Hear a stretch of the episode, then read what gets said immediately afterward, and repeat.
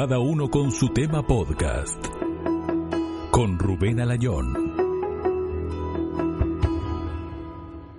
Hola amigos, ¿qué tal? Bienvenidos. Comenzamos el episodio número 28 de Cada uno con su tema podcast. Bienvenidos. Hoy tenemos un tema que nos preocupa a miles aquí en España. Estáis escuchando Cada uno con su tema podcast.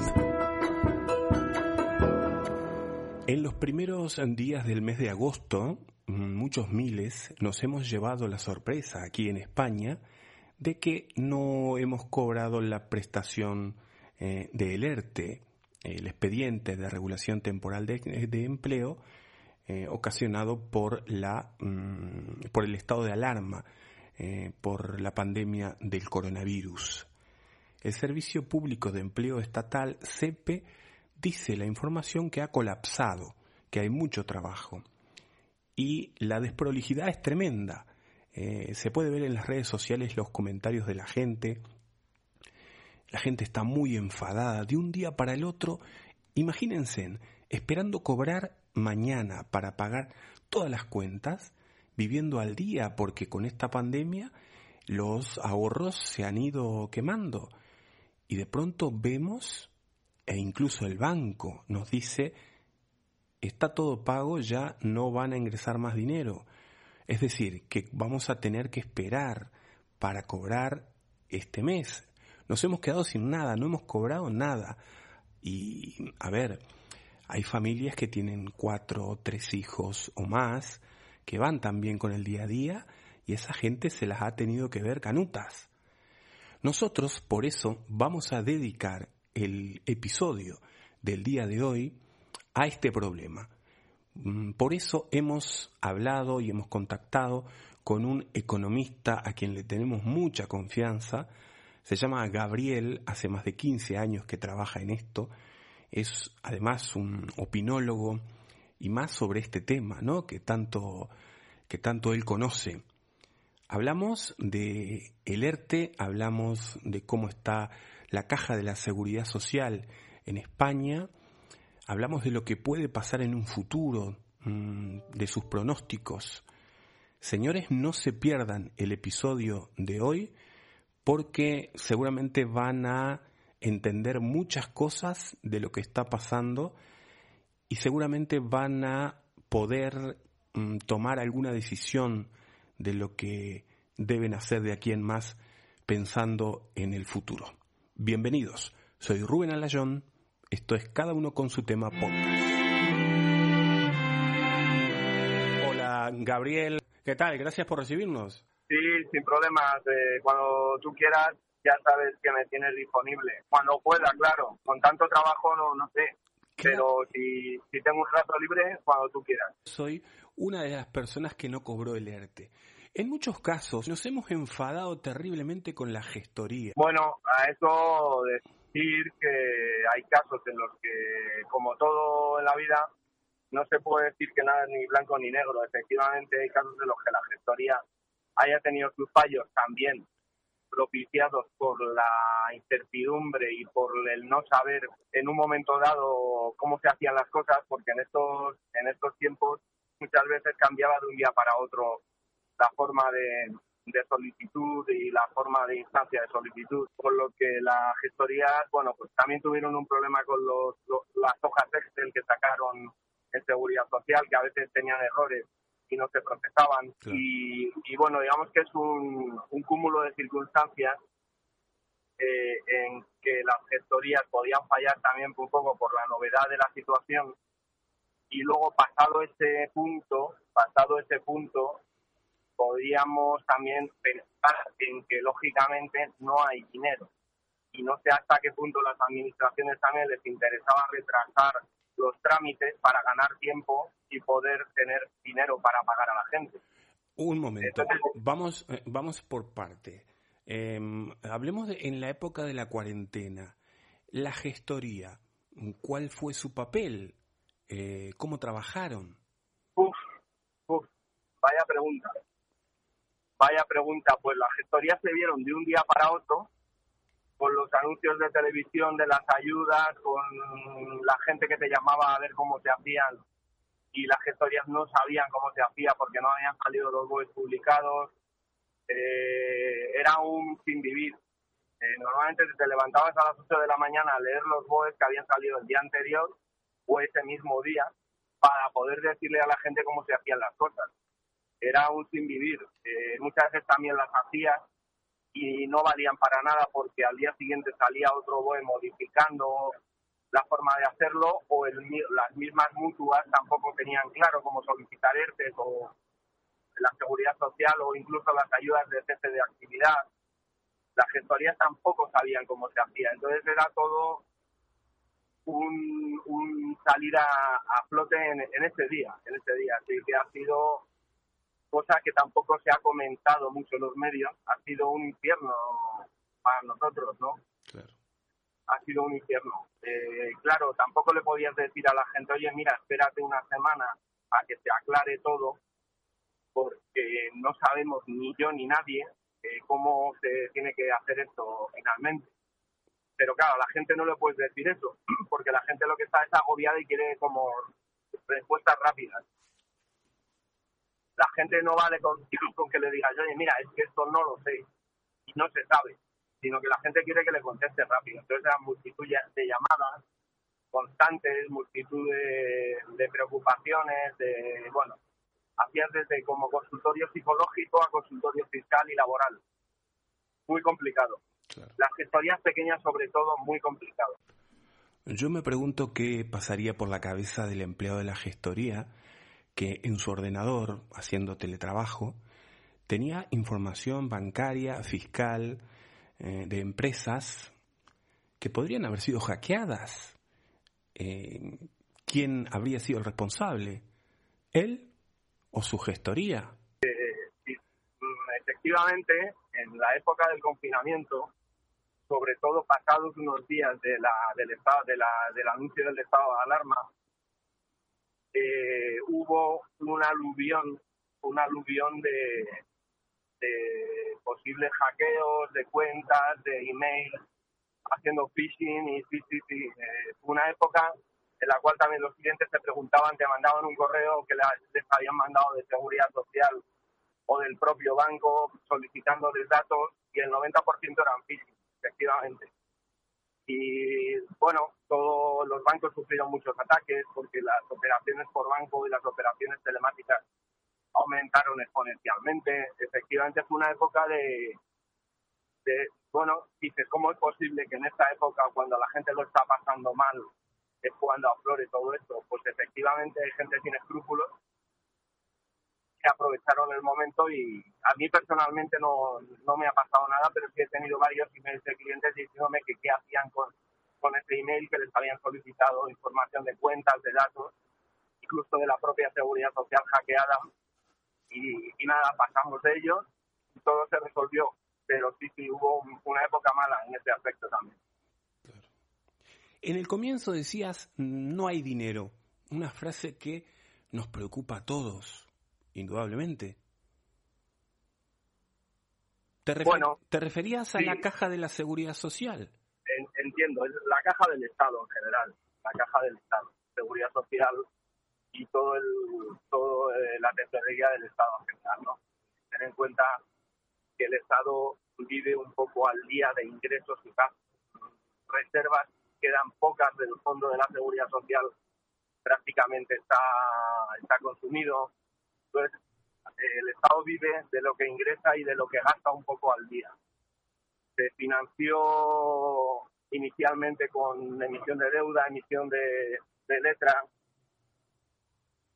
del Tesoro y bueno, una de las de las acciones que hubo rápidas por parte del Estado fue eh, emitir deuda para financiar.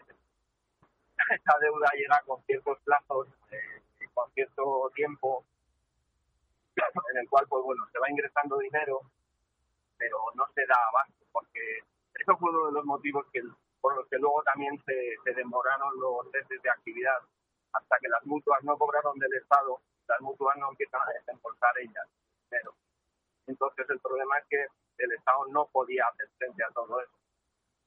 Ese es el, por lo que digo que no hay dinero. Cuando tienes que hacer muchos más pagos eh, forzados desde lo que te ingresan y sabiendo incluso que luego los ingresos se van a limitar porque se han aplazado impuestos, se han aplazado cuotas de seguridad social de autónomos, eh, se, han, se, han, consumido recursos, entonces mucho más de los que han entrado. Entonces, por eso eh, me refiero a que no hay dinero. Esto todo lleva un, lleva un tiempo el conseguir ese dinero. Por eso también se han multiplicado las cartas de Hacienda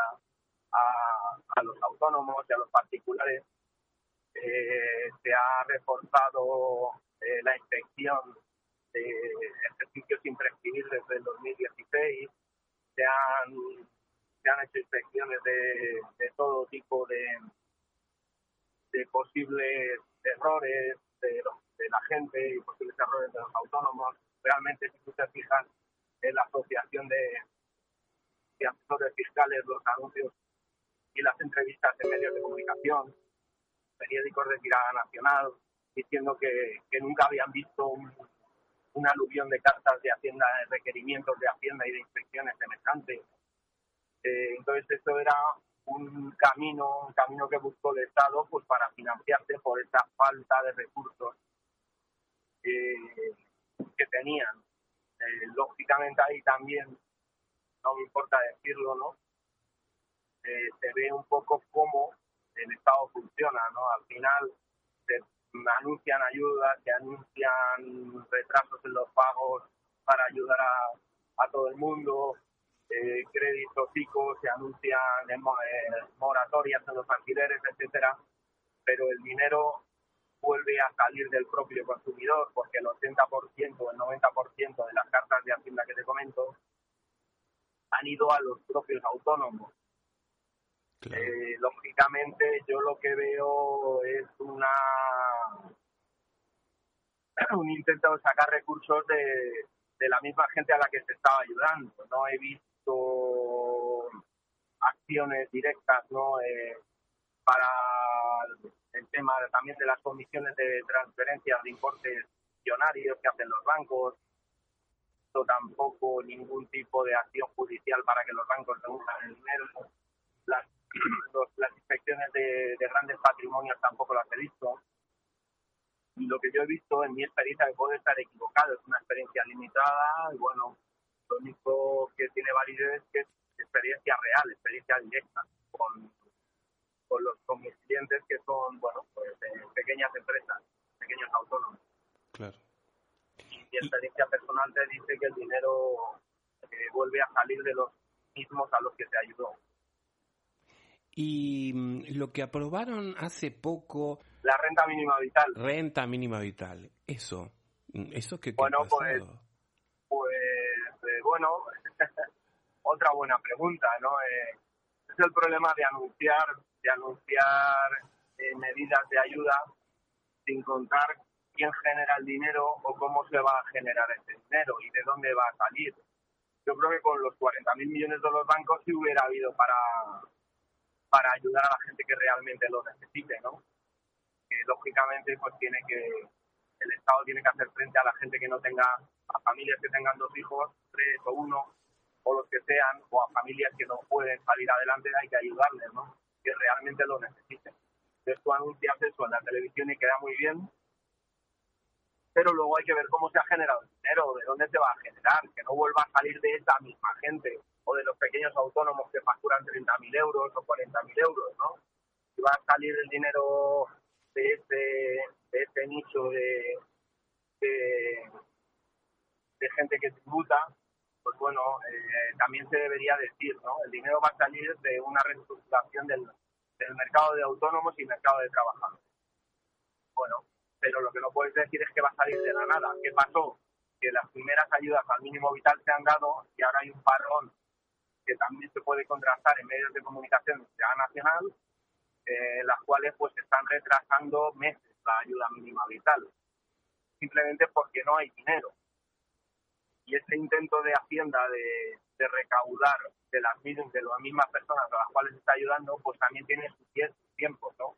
Se mandan un requerimiento, una inspección este, esa especie no va a generar el dinero que se plantea la hacienda pública hasta unos meses.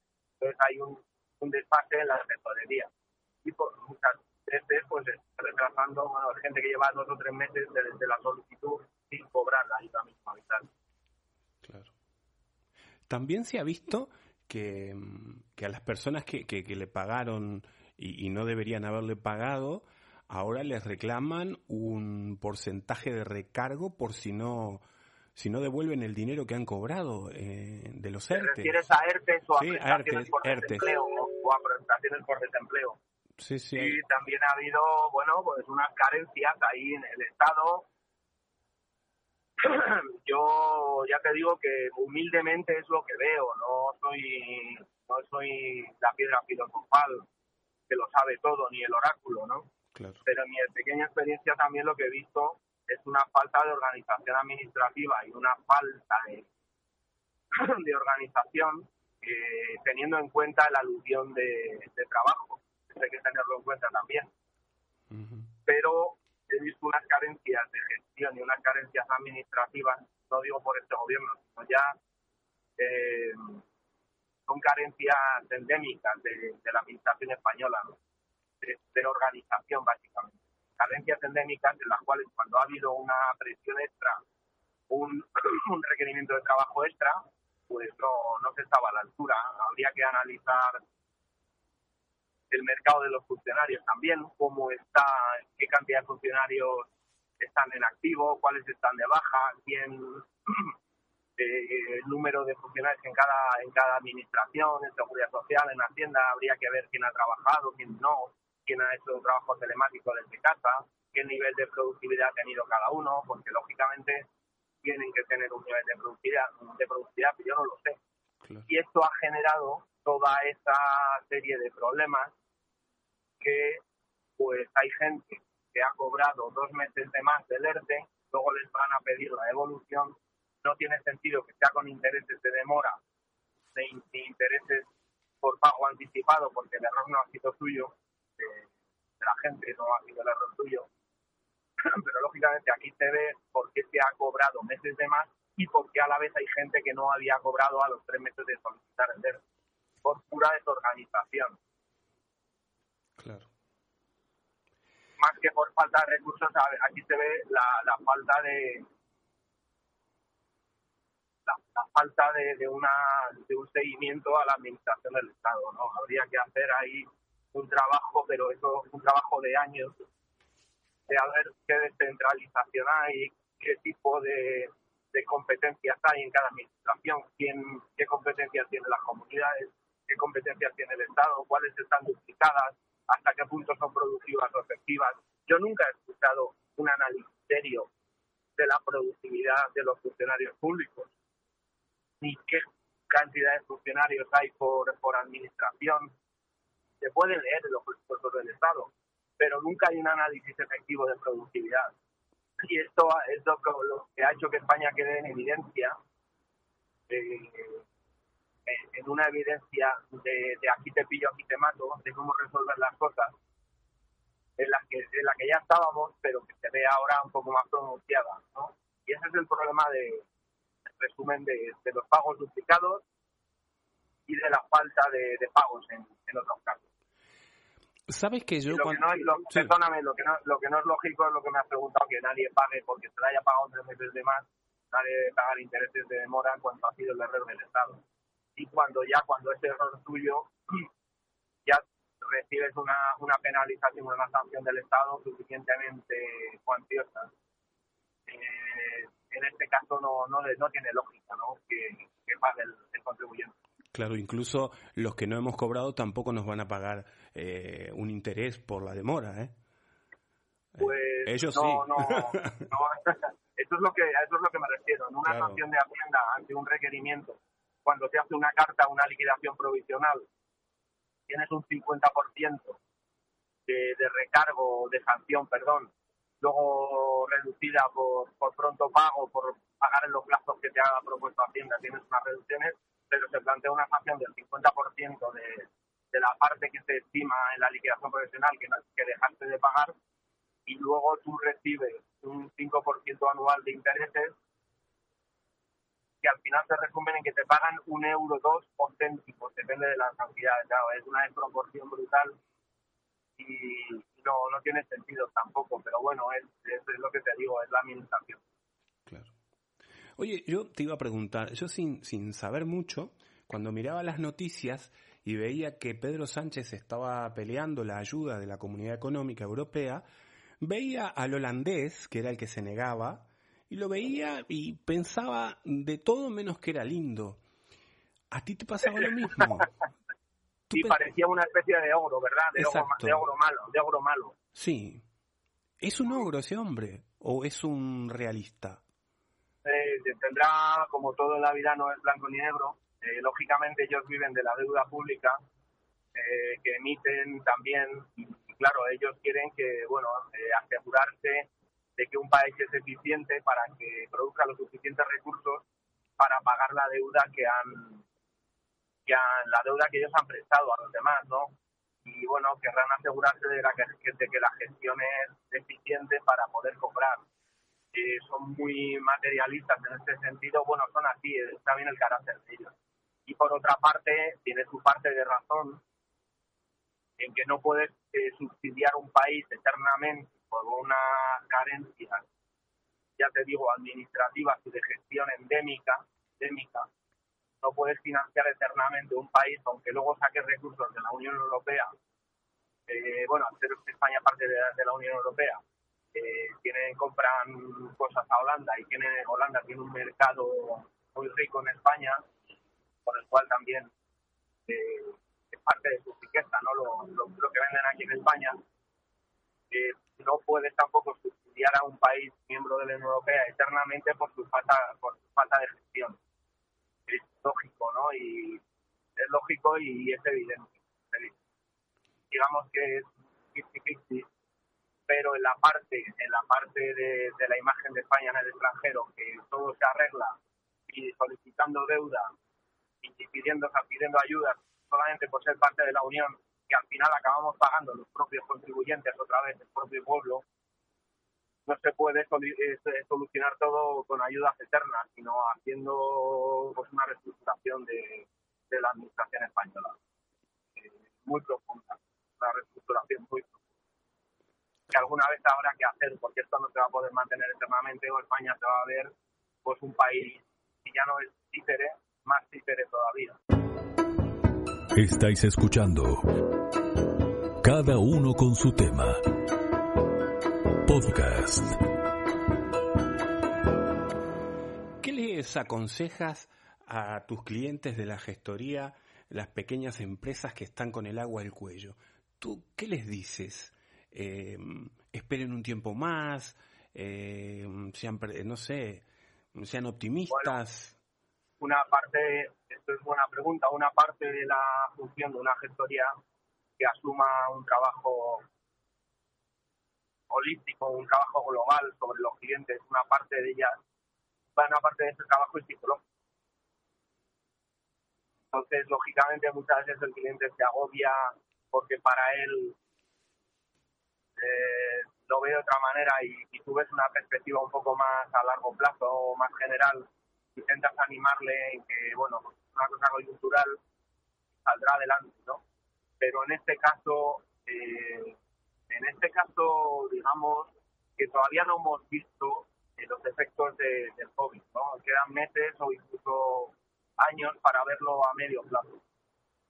Eh, lo que he visto yo en concreto, bueno, las empresas que iban mal, que tenían falta de ventas y que, iban mal, pues han caído, ¿no? Porque por poquito que tuviesen, por poquitos problemas que tuviesen no podían aguantar. Y como impresión general ha sido que las empresas que iban en una línea intermedia o buena, tenían recursos financieros, tenían ventas suficientes, tenían una estabilidad, no han sufrido un efecto grande, lo han sufrido el efecto, pero han podido sustituir. Eso por ahora, ya te digo, habría que verlo a medio plazo y las empresas que antes que tenían problemas son las que han sido. Ya te digo que han aguantado bastante dignamente. O sea, no ha sido un desastre hasta el día de la ¿Y han funcionado las ayudas del Estado para ellos? Generalmente veremos a ver ahora también a medio plazo quién ha cumplido las condiciones de las ayudas, quién tendrá que devolverlas, con qué tipo de intereses, quién gestione bien eh, la justificación de las ayudas, pero a rasgos generales sí han funcionado. Sí han. El problema viene que igual que han funcionado esas ayudas, a partir del, de, cuando se levantó el estado de alarma, se ha producido un aluvión de cartas de Hacienda, cartas de Hacienda eh, para ver de dónde se saca el dinero de esas ayudas. Las ayudas en general, por la general, han funcionado, pero a ver quién ahora porque ha sufrido inspecciones de los tres últimos años. En otros casos normalmente no hubiera sufrido. Entonces, bueno, digamos que se va, esas ayudas de alguna forma o de otra van a salir del mismo nicho de contribuyentes. Pero en general, digamos. Sí, sí. El perro que se muerde la cola, ¿no? Eso es, eso es la pescadilla que se muerde la cola, que se dice en España. Y un juego un poco trilero, ¿no? De, te doy por aquí, te quito por allá. Eso es sí, porque luego hay propuestas que afectará básicamente también al contribuyente final, lógicamente. Hay propuestas de subir el IRPF en unos rangos medios de renta. ¿Ah, sí? Veremos a ver, hay propuestas, eh, no se ha concretado nada. Todo se dejará un poco sedimentarse, ¿no? Todo esto hasta que pasen unos meses. Tampoco se puede subir la renta de 30, 40 mil euros, 50 mil anuales justo después de la pandemia porque la gente también se, se revolvería, ¿no? Entonces yo creo que en unos meses se ejecutará pues eso, una subida de, de rentas medias y una subida del IVA, una propuesta al 23 que todavía no, no está publicada, pero veremos a ver los plazos que tiene. Y esa, ese IVA y esa y ese IRPF no, no, sea, no, no va a salir de, de, la, de las grandísimas rentas. No va a salir del consumidor final. Quien ha subido, quien ha, se ha beneficiado de las ayudas va, a pagarlo a medio plazo. Ese es el problema de todo, ¿no? Ese es el que no se puede hablar cuando no sabes lo que vas a poder hacer en la tele o en la radio y después las sensaciones de que te han cambiado el garbancito del, de, taponcito, ¿no? Como hacen los trileros, que te cambian el garbanzo, el garbanzo de sitio. Sí, sí, sí. Es el problema. O sea que para ti debe ser medio frustrante sentarte al mediodía a comer y ver las noticias y estar, no sé, ahí con tu madre y decirle, mamá, están mintiendo, mamá, esto no. A la cara. Nunca he sido tan consciente de ello, Rubén. ¿Sí? Rubén, macho, que nunca he sido tan consciente de cómo funcionan las cosas como ahora, ¿no? Claro. Eh, de cuando ves en la tele como los políticos anuncian una cosa y luego ves la realidad de lo que es verdad, de lo que no es, qué condiciones había que cumplir para, para los meses de actividad. Ya que una, por ejemplo, me estoy acordando de una de las condiciones de los meses de actividad había, había cierres, o sea, ayudas directas como sufrieron los bares, o sea, por la que se hicieron los bares, en la cual esa ayuda era directa en el cierre porque lógicamente no podían vender productos. Y luego había otra vía de ayuda que era una reducción del 75% de la facturación en el mes natural anterior. De tal modo que si alguien pedía la ayuda en marzo, eh, se tenía en cuenta la reducción de actividad de febrero, cosa que no tiene sentido, porque si el cierre o el COVID o el estado de alarma llega en marzo, ¿cómo pueden pedirte que demuestres una reducción del 75% de tu actividad económica de facturación el mes de febrero. Lógicamente es para ganar un mes de tiempo. ¿Sabes? Entonces, eh, bueno, eh, este es el problema que, hemos tenido, ¿no? Que, yo veía una cosa en la televisión, veía una cosa en el BOE, luego cómo salía publicada y, y es una y una frustración y eres consciente directamente, ¿no? De, de cómo funcionan las cosas, de lo que es la política y, y lo que es la, la, realidad de la gente. La realidad de la gente es que al final cada uno se apaña como puede. se, busca, se saca las castañas del fuego. Esa es la conclusión que he sacado. Volviendo a los ERTES, em, los que estamos en ERTE y probablemente estemos mm, dos o tres meses más en ERTE, eh, lo ideal es eliminar el consumismo de nuestras vidas porque llega fin de mes y probablemente no cobremos, ¿no? No lo sé, depende de las necesidades de cada uno. Lógicamente, es tiempo, es tiempo de, aunque fíjate que es contradictorio porque si se ahorra no se consume, eh, la, la vuelta a la actividad normal de las empresas pymes o de, la gente que vive de los consumidores finales, pues también se va a retrasar el bar, el café que no te tomes va a perjudicar al bar que intenta salir adelante. La obra que no hagas en casa va a perjudicar al, pequeño autónomo de reformas que vive de eso. Los regalos que no le compres a tu hijo tal, pues van a, van a perjudicar al vendedor de, este tipo de productos. Eh, se, ahorro, se, ha reorganizado el mercado, ¿no? ¿Quién, ¿Quién va a salir beneficiado? El gasto se va a ir a productos sanitarios, el gasto se va a ir a, a comida, al ahorro, a comida. Se ha producido como una reestructuración del mercado Esa reestructuración a quien beneficia a los grandes productores, ¿no? A las farmacéuticas, a, a las empresas que se, a las empresas de alimentación, que va a sufrir las consecuencias del resto del mercado productivo. Porque, lógicamente, si yo soy un consumidor final, una persona que no ha cobrado alerta o que cobra, pero no sabe qué va a hacer de su trabajo, intento ahorrar. ¿De dónde ahorro? De lo, de lo prescindible. ¿Qué es lo prescindible? Pues es lo que te he comentado al principio. Pero es lógico, yo si fuera un consumidor final lo que haría sería intentar que es el efecto que se va a producir, ¿no? Sé si dirigido, un efecto dirigido o no, eso me cuesta más creerlo, pero bueno, se va a producir un, un ahorro, o dentro de quien pueda ahorrar. Quien pueda ahorrar, ahorrará en previsión de lo que puede pasar en el futuro. Quien pueda, si no puedes, pues te gastas eh, absolutamente todo lo que tengas en las necesidades primarias, ¿no? Medicina, comida, etcétera pero si yo fuera un consumidor final en esas circunstancias ahora intentaría ahorrar. Claro. ¿Te das cuenta que con esta situación, te voy a poner un ejemplo, entre comillas, yo como eh, persona de a pie, digamos, ¿no? El trabajo, uno de los trabajos más cotizados sería cajero en el Mercadona o en el Carrefour. Lo que te digo son está depauperando totalmente el, mercado español, el mercado productivo, ¿no? Eh, eh, tú ten en cuenta que eso, que España vive básicamente de la actividad de autónomos y pymes. Claro, claro. Y es muy, son muy diversas, eh, Rubén. las pymes en España son muy diversas.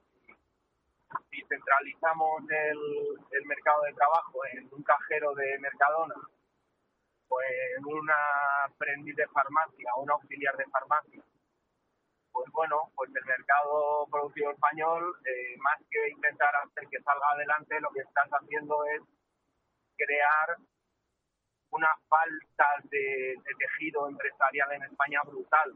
Pero parece, da la sensación de que eso no importa en España, de que eso es superfluo, de que el dinero, cuando falte un tejido de pymes en España, va a venir otra vez de deuda pública. Ese es el problema. Sí, sí, sí. Ese es el problema, que España no se puede sostener con cajeros de Mercadona, pero parece ser que no se hace nada al respecto. Sí, es como la anécdota que mm, hace mucho tiempo está en las redes sociales de Antonio Banderas cuando habla de su conversación con el gerente de Uber, con el dueño de Uber, y dice que mm, en Estados Unidos la mentalidad es crear tu propia empresa y en España, según una encuesta, la mentalidad de los jóvenes es ser funcionario.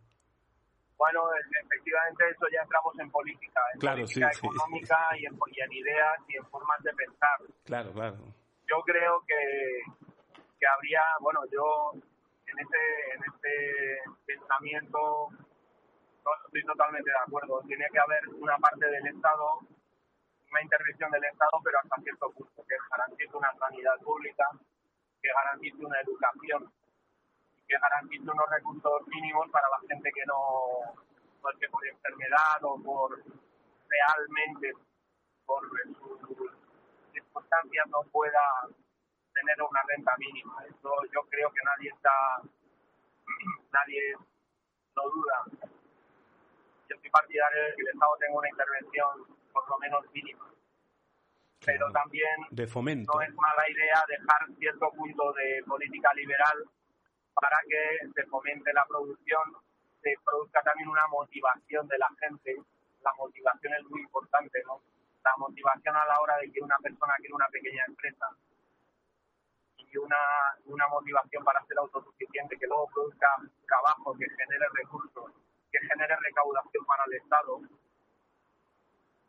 eh, pues es, importante también, ¿no? En este, en este caso, Estados Unidos una economía súper liberal, ¿no? Que tiene sus ventajas en el sentido de que la gente se ve motivada y sabe que si trabaja y que si le salen las cosas bien, va a tener un medio de vida propio y, se va a ver recompensada, ¿no? Pero claro, Estados Unidos es un extremo, ¿no? En el cual, pues esa sanidad o esa educación puede tener más cabeza.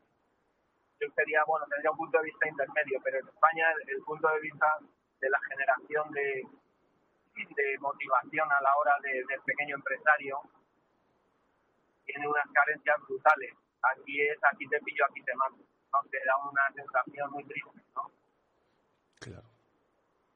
¿Tú de qué parte de España eres? ¿Perdón? ¿Tú de dónde eres? De Madrid mismo, ¿no? Sí, yo, yo nací en Madrid. Madrileño.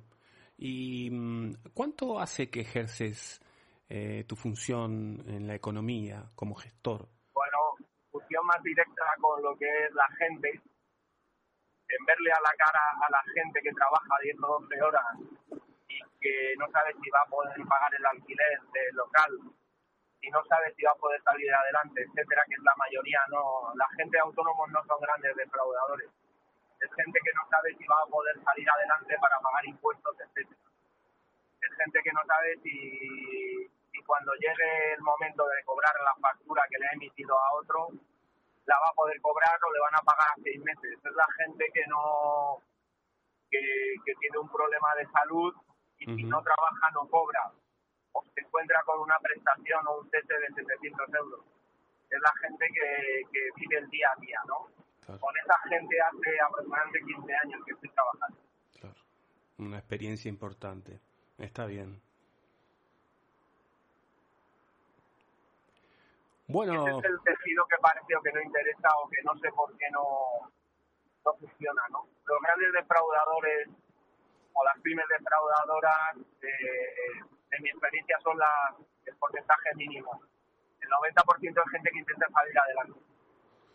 claro. Hace poco estuve haciendo una entrevista con eh, eh, sobre inmobiliarias, tratando ese tema. La inmobiliaria ha jugado un papel bastante importante, yo creo, en España en cuanto a mm, escapada de capital y todo eso. ¿Tienes información? Por eso, a ese respecto, la verdad que no, no te puedo decir mucho porque se me escapa, no, no, he, no he Vale, tratado. El tema inmobiliario es tema Profundo. Eh, digamos, lo, lo único que te puedo decir es sí que es profundo y es un tema muchas veces financiero, ¿no? Claro. Muchas veces el tema inmobiliario son recursos de, de ganar dinero a medio o corto plazo. El tema inmobiliario lo único que puedo arrastrar es un aumento en el tema del tejido de, pues esto, de empresas de construcción, empresas de reforma, que es solo una parte del, del mercado, aunque, bueno, luego arrastra otro tipo de sectores, pero no es un- arrastra en España es un, es un sector muy importante que se arrastra, pero no es todo el tejido empresarial. No es un tejido de, de planificación a largo plazo, de estabilidad del tejido empresarial a largo plazo. Claro, El claro. tema de sacarte un año o dos buenos de bonanza, luego pues llegarte otra burbuja, llegarte otro, otra recesión en, en el aspecto inmobiliario. ¿no? Y el tema de las inmobiliarias de por sí son empresas un poco que se dedican a la ganancia a corto plazo. Es lo único que te puedo decir. ¿Cómo manejan el capital? Bueno, pues eh, últimamente hay más, más inspecciones, de- sobre todo de Hacienda, en el tema de blanqueo de capitales y de, y de control financiero, ¿no? Sí, sí, sí. Control financiero. Esto es lo único que te puedo decir, que ha sufrido un control mayor. Vamos, un mundo paralelo al de todos nosotros que no hemos cobrado. es un mundo complementario que sí que arrastra sectores de la economía, pero es un, es un sector un poco más aprovechar el corto plazo. Muy bien. Bueno, Gabriel, te agradezco mucho que nos hayas recibido. Ya te dejo en paz por un tiempo. Sé que pronto te volveré a llamar porque tú eres un, un gran conocedor y, y eres además un opinólogo con respecto a este tema. Te la juegas y mm, ha sido muy rica esta entrevista. Te agradezco mucho. Espero que te haya servido para algo modesta opinión y mi corto, mi corto bagaje en experiencia. Espero que te haya servido para algo y te agradezco mucho la entrevista también. Un abrazo. Chao, chao. Un abrazo. Chao. Estáis escuchando Cada uno con su tema. Podcast. Bien amigos, hasta aquí este episodio de cada uno con su tema. Espero que mm, hayan ya mm, eh, se hayan quitado ya muchas dudas de las que tenían con respecto a esto. Gracias a Gabriel, su aporte ha sido impresionante.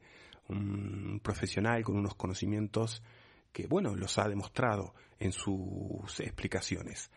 Nosotros ahora a esperar, a programar bien nuestro futuro, a pensar en salir adelante, a ser optimistas, a no decaer. Em, si hay salud, mm, con eso es suficiente para salir adelante y con em, esperanzas y, repito, mm, buen pensamiento, optimismo, saldremos. Gracias. Hasta la próxima. Un abrazo. Chau, chau. Gracias por escuchar cada uno con su tema. Podcast de entrevistas. Locución César Miravalles.